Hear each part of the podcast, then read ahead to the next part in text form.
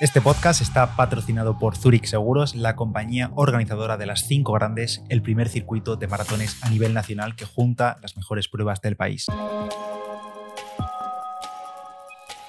Hola a todos, yo soy Pedro Moya, bienvenidos a Diario Runner, un podcast en el que hablamos sobre correr, material, tecnología, aplicaciones, cacharros, experiencias y mucho más. Y hoy tenemos aquí invitados, si estáis viendo esto en YouTube, supongo, o en redes, no sé si sacar algún corte. Tengo aquí a un conocido seguramente, Isma, ¿cómo estás? Bienvenido. ¿Todo bien?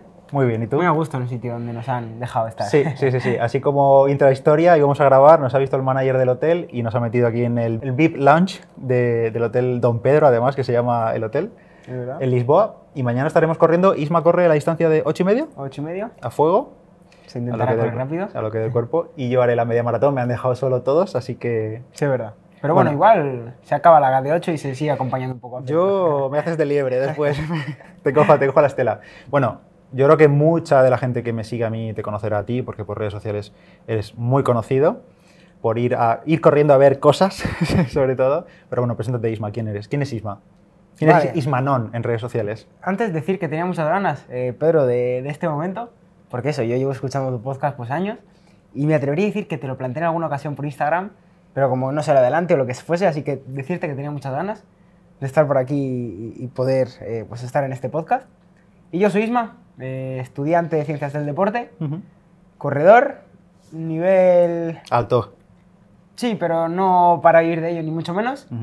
y, creador de contenido, relacionado con el running principalmente. También toco a veces otros deportes, otras cosillas. Y ese es un poco quién es Isma. Eh, me dijiste ayer o esta mañana, no sé, que tú en realidad a crear contenido y a correr eh, es relativamente reciente, ¿no? Poco y poquitos años haciéndolo. Sí, diría que desde el año de la pandemia, después del año de la pandemia, creo que fue en 2020. 2020, sí. Pues en 2021 creo que empecé eh, más serio, tema vídeos y tema correr. ¿Y cómo te dio por ahí? O sea, ¿no practicabas atletismo antes o sí? Sí, practicaba dos años, un año antes, en 2020, antes de la pandemia, practicaba atletismo, pero era un club muy de iniciación. Y hacía dos días a la semana boxeo, dos días atletismo, ah. y era pues eso. Eh, ibas a atletismo, hoy te enseñaban a hacer salto de longitud. Hoy hacíamos dos por mil Hoy hacíamos escaleras o técnica con vallas. Corrí algo y en mis tiempos libres también, pero no específico. ¿Y te fue tirando más la parte de correr, de todo lo demás? La parte de correr sin obstáculos, sin boxeo y demás. Yo creo que eso es como todo y en el deporte, en la psicología del deporte hay una teoría que la llaman de las competencias, que es cuando tú te sientes competente en algo, estás más motivado a hacerlo. Y pues yo empecé a correr, eh, veía que se me daba más o menos bien, de repente llegué a una carrera y gané en mi categoría y me motivó muchísimo para intentar pues, ver hasta dónde el cuerpo puede llegar. Y de ahí a compartirlo en redes, a hacerte viral en TikTok, a hacer todo lo que has hecho en estos últimos tres años y llegar hasta donde has llegado ahora, ¿cómo surge eso? O sea, ¿cómo, cómo empiezas a correr, te apuntas al club de atletismo y demás y de repente dices, bueno, pues voy a compartir mi, mi jornada, ¿no? Claro. Pues fue un poco similar de empezar a subir vídeos. Me acuerdo que el primer vídeo que subí a TikTok cogió como 120 visitas que eso para mí fue pues algo increíble, porque yo igual había colgado algo en YouTube antes, alguna otra cosa que no, no, no, pues al final no lo veía casi nadie, tus amigos, tu familia y ya está. Y con ese primer vídeo, ostras, dices, wow. Incluso yo creo que también gente de mi generación es uno de los sueños que, que eso, sobre todo, pues que hemos crecido con el boom de YouTube, decir, oye, pues me, me mola, voy a probar, me apetece hacer un vídeo y ver que ese vídeo tiene la recompensa o sí que lo ven personas, pues me, me picó la curiosidad. A partir de ahí subí un vídeo al día, un vídeo al día. Momentos, vídeos más eh, altos, más virales, menos virales, con, con, más tal, pero a partir de ahí, pues eso, el hábito y poco más. Integrarlo a la rutina, ¿no? Es en plan... A nivel, ¿cómo, ¿cómo compaginas? Porque ahora mismo estás acabando la carrera, como me has dicho antes, eres un atleta muy bueno, en realidad, muy rápido para, con mucha proyección de futuro, pero ¿cómo compaginas o cómo das el peso a cada cosa en tu vida en el día a día? A la creación de contenido, a los estudios, a intentar ser el mejor atleta posible, dadas tus posibilidades. Claro, pues he de confesarte, Pedro, que no me cuesta. Que fíjate que lo que más me cuesta es la universidad, porque al final, entrenar, disfruto entrenando, me lo paso genial entrenando. Eh, igual alguien que no le mole tanto, no esté tan familiarizada, hay días que doblo, que entreno por la mañana y por la tarde. Pensaría que locura, pues esos días casi que son los mejores porque tengo más tiempo para poder hacer más deporte, liberar más tensión y, Ya, ya, ya. y ser más feliz. Tema de vídeos al final igual, como estás tan hecho a la dinámica de un vídeo al día, pues ya como que guardas tu ratillo y lo haces y la carrera me la he dosificado también, la he alargado más tiempo para poder tener tiempo un poco para las tres cosas.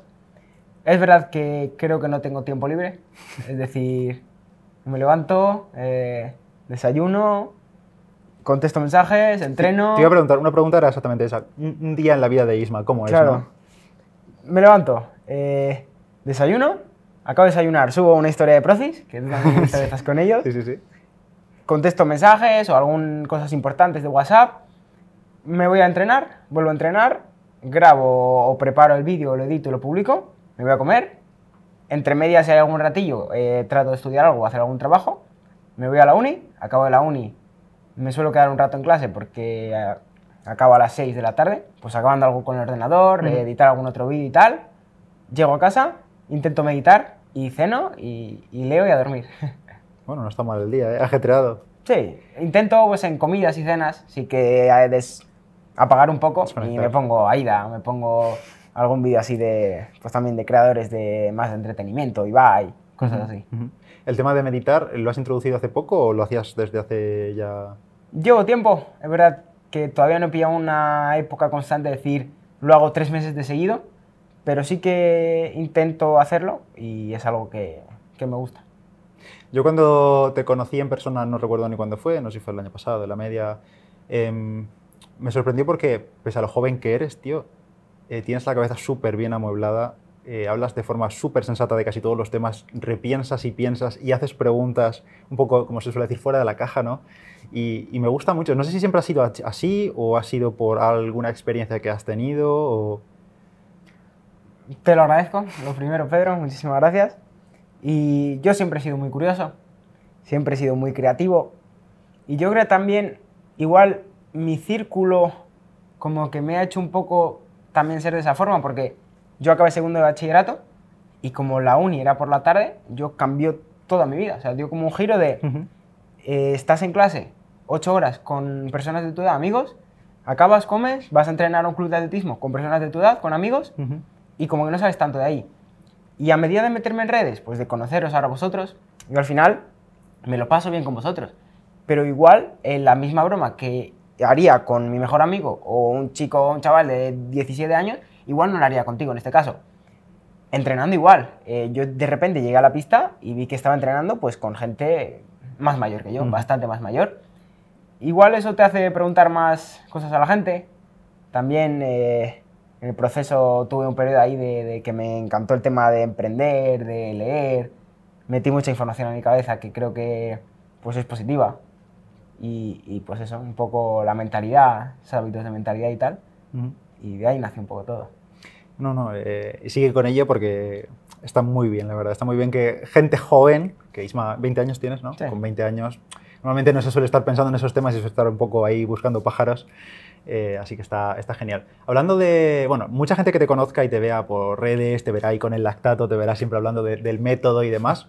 Seguro que hay mucha gente que está preguntándose, venga, que hable de ello. Y yo te quiero preguntar porque siento verdadera curiosidad. eh, sé lo que he leído por encima, sé lo que te he escuchado a ti, sé, bueno, lo que se suele decir, ¿no? Pero cuéntanos un poco, para la gente que no sepa de qué estamos hablando, ¿Vale? eh, ¿cómo entrenas tú? ¿Cómo entrena Isma? Frase estrella, frase que se resume y frase que hay que tomar un poco entre pinzas, pero que yo hasta el día de hoy lo he experimentado y creo que es real. Es, sufre menos y corre más. Sufre menos entrenando y llega a la competición y corre igual o mejor. Al final es una forma de entrenar. Lo que busca es conseguir las mejores adaptaciones para correr pruebas de resistencia de más de 1500 metros y para conseguir esas adaptaciones, muchos corredores y sobre todo a nivel popular tienen pensado la frase de no pain, no gain. Y la fisiología nos está diciendo todo lo contrario, que hay que entrenar a intensidades más bajas, más controladas, para generar esas adaptaciones en el cuerpo que luego te permitan rendir más eh, a largo plazo y más en carreras. Así que entreno eso. Bastante volumen, eso sí es cierto, pero intensidades... Si ponemos una escala de percepción de esfuerzo del 0 al 10, el 95% de mis entrenos no llego a pasar de 7 y un entreno a la semana, un estímulo a la semana, así que pues no me importa llegar a 9, incluso 10. Pero eso es un poco.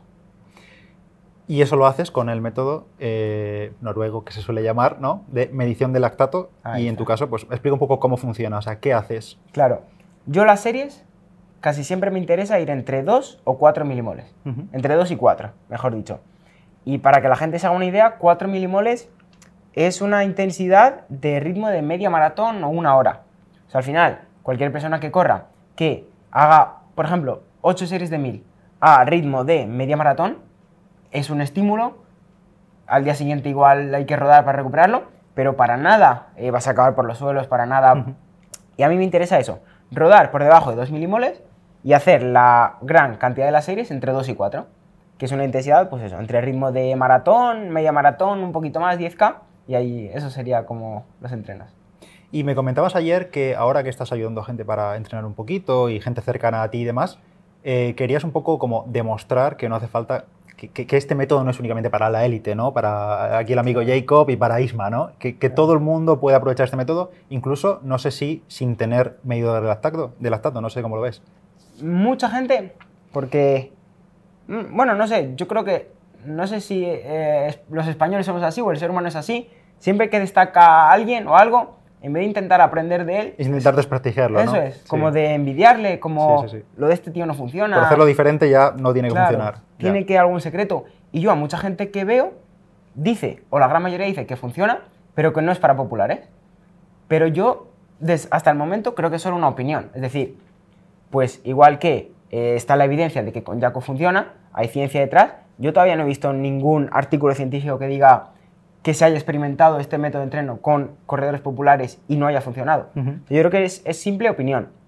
Y como te he comentado, yo lo que considero es que se entrena de una forma que fisiológicamente te ayuda mucho a mejorar. No es probar, sino que es aplicarlo con corredores que corran 50, 60 kilómetros de volumen a la semana y eh, yo creo que funciona. De momento, como tú dices, algún atleta que pues, estamos, estoy ayudándole y tal, está funcionando y, y no es necesario medir el lactato porque como te he comentado, pues eh, al final son, son referencias de intensidades, el lactato. Pero tenemos, por ejemplo, la, frecuencia cardíaca, que más o menos también hay unos valores que se pueden eh, asemejar a niveles de lactato, y luego el ritmo. El ritmo también es muy interesante. Mm, yo hago series de 400 a ritmo de 10K, y ya he visto en otra gente como si hace series de 400 a su ritmo de 10K, también el lactato va a ser muy similar.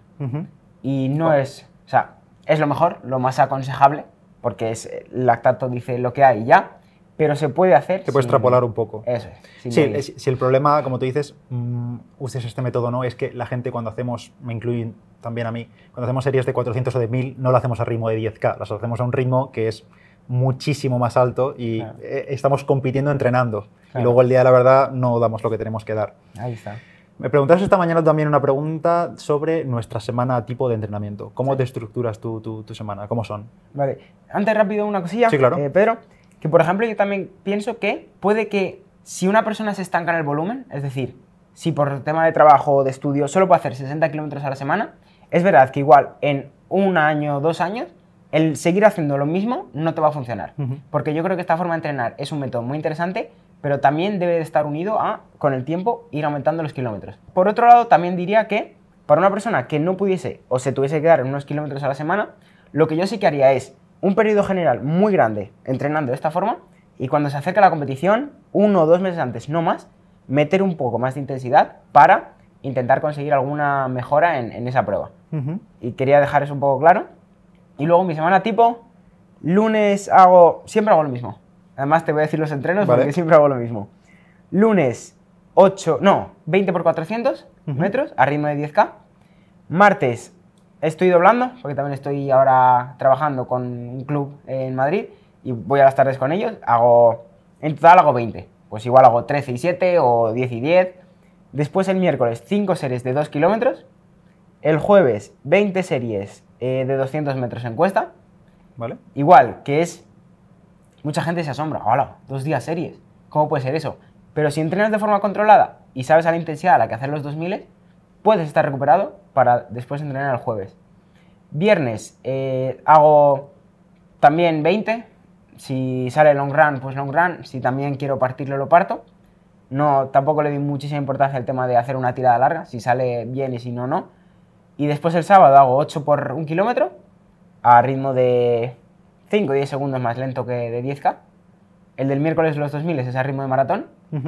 Y luego el domingo también depende. Si me queda algún kilometrillo o me apetece salir, salgo. Si igual los amigos salen una noche a cenar y luego nos quedamos un rato por ahí y el domingo descanso, descanso, pues eso se va gestionando más o menos. Y eso en volumen más o menos semanal que estés ahora mismo, imagino que ha ido evolucionando con el tiempo, pero actualmente, eh, y para que la gente se sitúe también qué distancia sueles correr tú y demás. Claro, yo hace dos años estaba en torno a 70 kilómetros, la semana pasada hice 130, ¿Vale? esta semana intentaré hacer 120, y mi objetivo de este año es asentar los 120, es decir, meter muchas semanas de 120, y si hay alguna donde puedo sumar un poquito más y subir a 125, 130, es mi intención.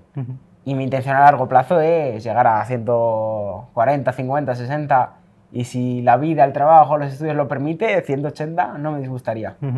Y cuando has llegado a esos volúmenes tan altos, estos que estás comentando ahora de 130 y demás, ¿son los máximos que has llegado nunca? Sí, 130 ha sido la semana más alta. ¿Cómo te has sentido tú al final de la semana? ¿Has dicho, no es tan duro como, como me esperaba o el cuerpo se ha adaptado bien? ¿Cómo te has encontrado?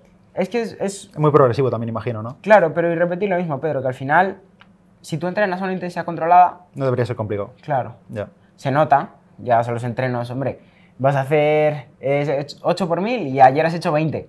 Y antes de ayer has hecho series encuesta.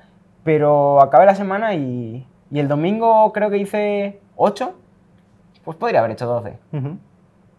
¿Y cómo, cómo, te quedas tú en la sensación después de los entrenos? Porque es una intensidad en la que quizá acabaste, hiciste 8, puedes haber hecho 12, pero dices, podría haber dado más en el entreno. ¿Cómo gestionas eso de mm, controlarte para no dar más? Entiendo que está claro que te mides y demás, pero tu, sensación personal de decir, este entreno quizá lo podría haber aprovechado todavía más. ¿Cómo, cómo te frenas?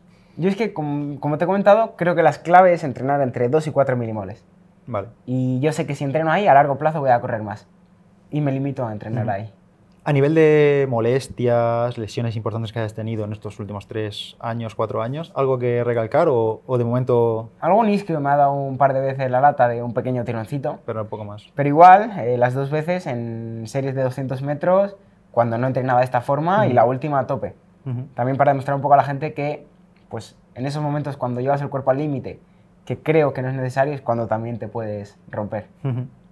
Haces trabajo de fuerza, me parece, porque te he visto ahí en tu gimnasio, estudio que tienes en casa y demás. ¿Hacer algo? Eh, ¿Cómo metes eso en la rutina de la semana? Es verdad, que antes no lo he dicho. Hago una sesión el martes y otra el viernes. O, bueno, también depende un poco de la semana. Si eh, meto las cuestas, igual solo hago una sesión. ¿Y qué tipo de sesión de fuerza haces? ¿Cómo la...? El aparto hago pliometría y luego una fuerza en busca de potencia-velocidad. Es decir, bajo peso, lejano al fallo Mm, yo me pongo un peso con el que puedo hacer 16, 20 repeticiones y hago 8. Y busco la máxima velocidad concéntrica, es decir, para hacerlo muy fácil, un ejercicio, cualquier ejercicio, la parte más dura del ejercicio, por así decirlo, sentadilla, por ejemplo, la subida, pues rápida, lo más rápida posible. También para que no te interfiera, ¿no? Supongo, en los restos de entrenamiento de carrera de la semana, que al final es un poco lo específico. Eso es. Hace tres años cuando empezaste, imagino, no sé si imaginabas estar en la posición en la que estás ahora, pues con experiencias, con el alcance que tienes y demás, pero ¿qué planes tienes de cara al futuro? Acabar la carrera, por supuesto, pero ¿qué, viene por delante? ¿Qué está en la cabeza de Isma? Que yo sé que seguro tienes una lista de ideas y de proyectos. Si saco la lista. no, no, hace falta Que, no se, que no se desvele, pero... Claro. Pues... Así yo te digo, ¿dónde estará, qué, es de, qué será de Isma en cinco años, no? claro. No, a lo mejor no tiene nada que ver con lo que ocurre, ¿no? Pero ¿dónde te gustaría estar? Me, encanta, me encantaría seguir haciendo lo que hago, pues que la vida me permita seguir haciendo vídeos, seguir pudiendo estar en experiencias como, como la que estamos ahora. El tema de entrenar es algo que me llama mucho la atención, de pues, abrir más plazas de entrenamiento, de... Y luego todo lo externo que salga, pues eso, muchas ideas de hacer un grupo presencial, intentar meterme en alto rendimiento, eh, línea o marca de ropa, viajes, organizar viajes para corredores. Como que luego tengo muchas ideas. Se, ramifica mucho todo, ¿no? Ya, ya. Pero, pues eso, en principio, sí, en cuanto deje la carrera, creo que sí que me dedicaré principalmente al tema de entrenar y a seguir haciendo vídeos. Hace unos meses, no recuerdo, a lo mejor fue hace más de meses, no sé, te vi un vídeo en YouTube en el que pareces que estás un poco quemado, ¿no? De la rutina del vídeo diario y demás, como tu autoexigencia y demás. Em, no sé qué ocurrió, no sé si se puede contar o no, no quiero entrar ahí, pero ¿cómo gestionas para ti la parte más mental, ¿no? La de la exposición, la de autoexigencia que tienes para crear contenido diario, cada vez más, cada vez más gente mirando, además intentando rendir al máximo nivel por tu parte, eh, asistiendo a eventos, asistiendo a carreras, eligiendo un poco tus próximos pasos en los próximos meses. ¿Cómo gestionas todo eso a nivel mental? Creo que el momento fue un momento eso, de, colapso, de decir, lo dejo y es que, pues eso, yo soy muy de ideas. Y la idea que tuve, dije, me planteé cambiar el contenido, poner un objetivo y grabar el proceso. Eh, un Ironman, no hasta hacer un Ironman y grabar el proceso. Pero acabar y luego irme a empiezo a jugar al tenis hasta que compita en un torneo y grabar el proceso. Y, me, me, atrae mucho la atención, pero bueno, luego seguí corriendo, enganché otras tres carreras buenas y ya me volví a motivar. Y pues tema mental, Pedro, yo lo he pasado jodido. Nunca creo que haya estado, o sea, está muy lejos de cualquier cosa más eh, grave, ¿no? Por así decirlo. Pero yo lo he pasado bastante mal. Por eso, porque soy pues demasiado extremista para cosas de no veo grises, yo soy muy de blanco y negro y, pues hay momentos que, que la cabeza te pasa malas jugadas. Yo vengo aquí a Lisboa y vengo a disfrutar, pero yo también me como la cabeza para el vídeo, qué vídeos, cuántos más mejor, eh, este vídeo solo un poco mejor. Y me cuesta mucho decir, grabo estos dos o tres, tengo contenido para la semana y lo dejo. Y eso pues me, me, pasa malas jugadas. ¿Qué te diría que he aprendido? Fui al psicólogo, no acabé, fui a, más, o sea, alguno que, alguno que otro, y no acabé de, de sentir una gran ayuda, por así decirlo. Y yo te diría que a base de palos, de pasarlo mal, de tener momentos duros, de año pasado en el Erasmus, verme solo y verme en momentos malos y decir, aquí hay que tirar. Y ir aprendiendo, ir gestionando, decir, ¿por qué me pasa esto? Es por esto. Pues intentar buscar un camino con lo que se pueda llevar mejor. Y al mismo tiempo, supongo que es curioso, porque al mismo tiempo el propio deporte, el correr, el crear contenido, también es que te va de un poco de esa parte, ¿no? Es el yin y el yang. Te, mete ahí, pero también te saca a veces, ¿no? Yo, Pedro, eh, lo digo a veces, sin el deporte no sé qué sería de mí. Siendo honesto, mm. a mí el, el, correr principalmente, o sea, es que no sé, no sé qué hubiese sido de mí, de, de no, de haber estado en momentos malos y no haber tenido una hora para que, porque al final es fisiológico. Tú corres y hay químicos, hay hormonas que, que producen eh, cosas en química cerebral y tal. Y yo sin eso creo que me hubiese sido muy jodido. Vamos a acabar con preguntas rápidas que tengo para Isma, como hace él en sus vídeos, que seguramente habrá pronto con algunos juntos. ¿Distancia favorita que te guste a ti? 5K. ¿En pista o en ruta? Ruta. Eh, ¿Mejor marca que tienes en esa distancia? 15.00 marca que te gustaría tener? 14.59. bueno, pero eso lo tienes, eso, lo tienes. Pues 14.40, ¿no? ¿Me puestos a pedir? ¿Nunca has dado el salto en maratón? No. De momento no, media sí. ¿En qué distancia, qué marca tienes en media? Hora 10, 35. Ese fue tu debut, me parece. No, la segunda. La segunda. ¿Llegarás algún día al maratón o no te trae? Sí, llegaré, llegaré, seguro. ¿Alguna carrera que te gustaría correr en que se celebre en todo el mundo? En el mundo en general. Uh, pues me costaría pensar fuera, pero en España tengo tres que me encantan y quiero correrlas. Afortunadamente este año dos voy a correrlas, que son la Vallecana y la Beovia. Y luego la de San Antón de Jaén también ah. me apetece mucho. Te digo, ¿zapatilla favorita para pista, por ejemplo? Dragonfly. ¿Para ruta, distancia, la que tú haces? Alpha Fly 2. Dos. ¿Tienes el problema de ampollas? No, al principio sí, pero después las me adapté a ellas y... Las han tomado. ¿Entrenar mañana o tarde? Por la mañana. ¿En grupo o solo? En grupo, me encanta y ojalá tuviese grupo, pero bueno, toca pringar solo, pues se pringa. Bueno, ¿algún consejo que le darías a un corredor popular o a alguien que quiere empezar? Porque imagino también que entre tu audiencia, entre tus seguidores, hay gente que a lo mejor no corre, simplemente te siguen porque le gusta el contenido, le gustas tú, lo que sea. Algo que le dirías a alguien que le gusta el deporte o que quiere empezar a correr o que corre o que, no sé, lo que tú quieras. Acción y constancia. Ponte en acción. Eh, ¿Quieres empezar a correr? Pon, de las zapatillas y sal. Si son las 11 de la noche, esperar el siguiente día. No hace falta salir. Pero ya, eh, ¿quieres hacer contenido? Ya. Coge una cámara, grábate y, ya. Y constancia de un día, otro día, otro día, otro día. Antes hemos grabado también una entrevista. Me encanta lo que has dicho, que mejor hecho que perfecto. Y yo creo que es verdad, intentar no buscar un vídeo perfecto a la semana, haz un vídeo bueno al día y, entrenando igual. O sea, de nada vale entrenar una semana, mm, tres meses fuerte y luego dejarlo. Es un sumar, sumar, sumar. La vida es muy larga y no sabes lo que puede hacer. El mero hecho de hacer algo en 3, 5, 10 años.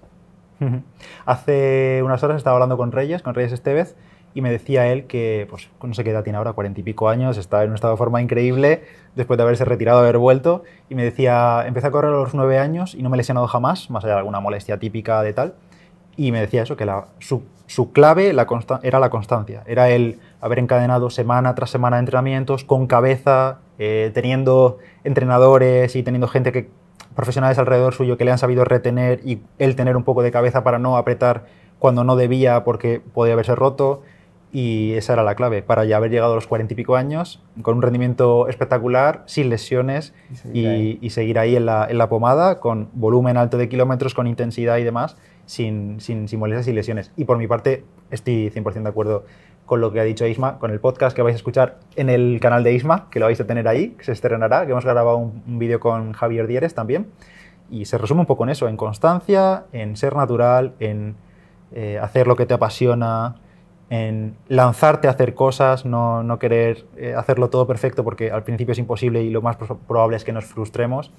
Y, y ese sería 100% el resumen, la verdad. Isma, muchísimas gracias. Encantado. Ha sido un placer tenerte aquí en el podcast. Ojalá estar más cerca y grabar más cosas juntos, porque molaría mucho. Pero bueno, en eventos nos vamos viendo. sí, nos vamos viendo. Vamos hablando. Sí, de país en país vamos viendo. Sí, eh, la gente ya sabe dónde puede seguir, si lo quieres decir, pero vamos, va, a tener la gente todos los enlaces en la descripción y todo eso, y lo vas a tener por Instagram, por todas partes, pero... Ismanon en todos lados. Ismanon en todas partes. Gracias a todos por escuchar y por ver Diario Runner. Nos vemos en el próximo. Chao. Hasta luego.